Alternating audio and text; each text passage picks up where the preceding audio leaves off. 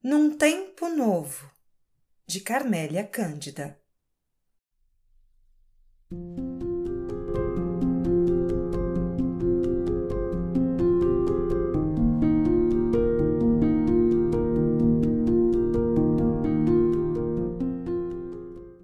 De uma hora para outra, o mundo mudou.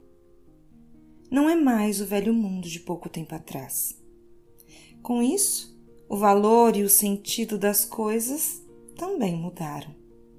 Luxos, viagens, vaidades, planos não importam mais como antes. A preocupação maior para quem não nega a gravidade do que está acontecendo passou a ser sobreviver.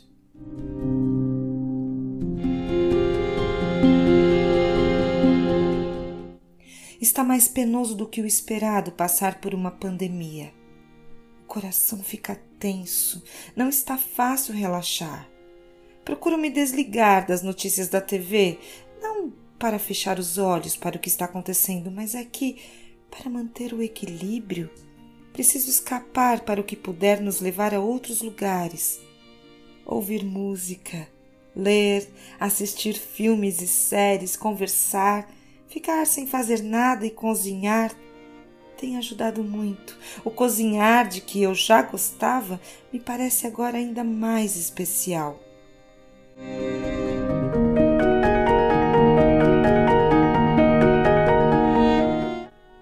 Às vezes, com tantas restrições necessárias, a gente para e pensa mas a vida, o mundo, agora é isso? Dá um desânimo danado, uma vontade de dormir e acordar somente quando este período nebuloso passar, mas a gente sabe que não pode, nem deve reclamar, e a gente respira e não reclama. A gente só está se permitindo nesses momentos não ser forte o tempo todo e desabar um pouquinho só assim para suportar tudo o que estamos passando.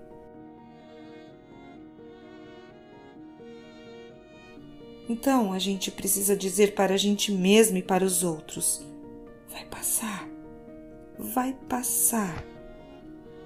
Há quem fique preocupado com a necessidade de produzir neste período, principalmente por estarmos com mais tempo livre. Mas por que teríamos que nos manter produtivos em uma pandemia? Por que a gente não pode apenas ver os dias passarem, contemplar os entardeceres, se aquecer pela luz do sol sem se preocupar com tempo, produção, relógio e produzir somente se e quando quiser? Eu não quero, nem tenho que ser produtiva o tempo todo muito menos em um momento tão tenso. Minha criatividade não obedece ordens. Gosto da liberdade, de ser livre para produzir somente quando minha vontade quiser. E está tudo bem. Mas, por incrível que pareça, minha criatividade está mais aflorada, estou mais introspectiva, mais reflexiva com as emoções afetadas, e isso tem feito com que eu tenha sentido mais necessidade de me expressar por meio da literatura. Sinto os afetos falarem mais alto. A incerteza do amanhã tem nos levado a demonstrar mais para as pessoas o quanto elas são importantes para nós.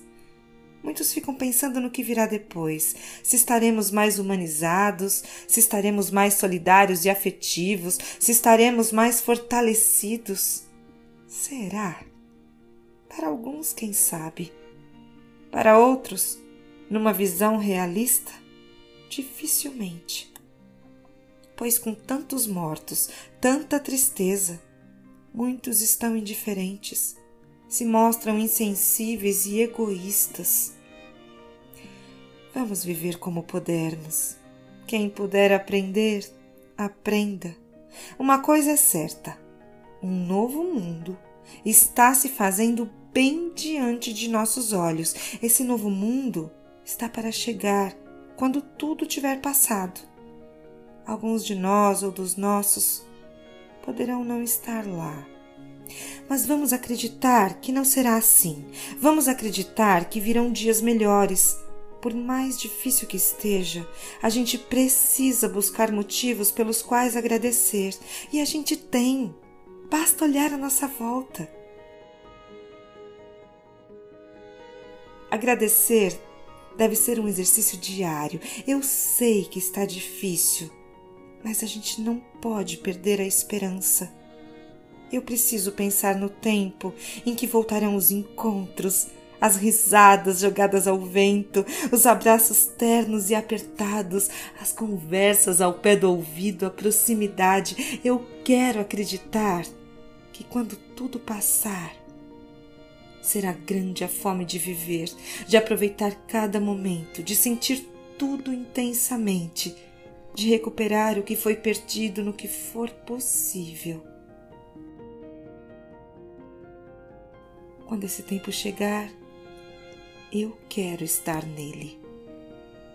Enquanto ele não chega, eu digo a mim mesma que viver é se fazer, se refazer, é se quebrar, mas juntar todos os pedaços e ficar inteira de novo. Ou, como diria Guimarães Rosa, é um rasgar-se e um remendar-se. Eu só não quero estar sozinha nesse processo. Eu não estou. E saber disso me conforta.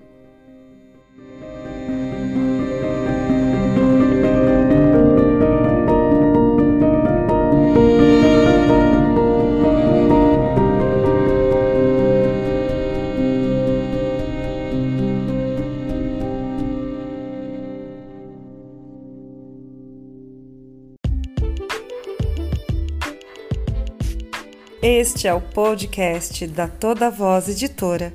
Eu sou Cláudia Jordão e a gente se encontra no próximo episódio. Até lá!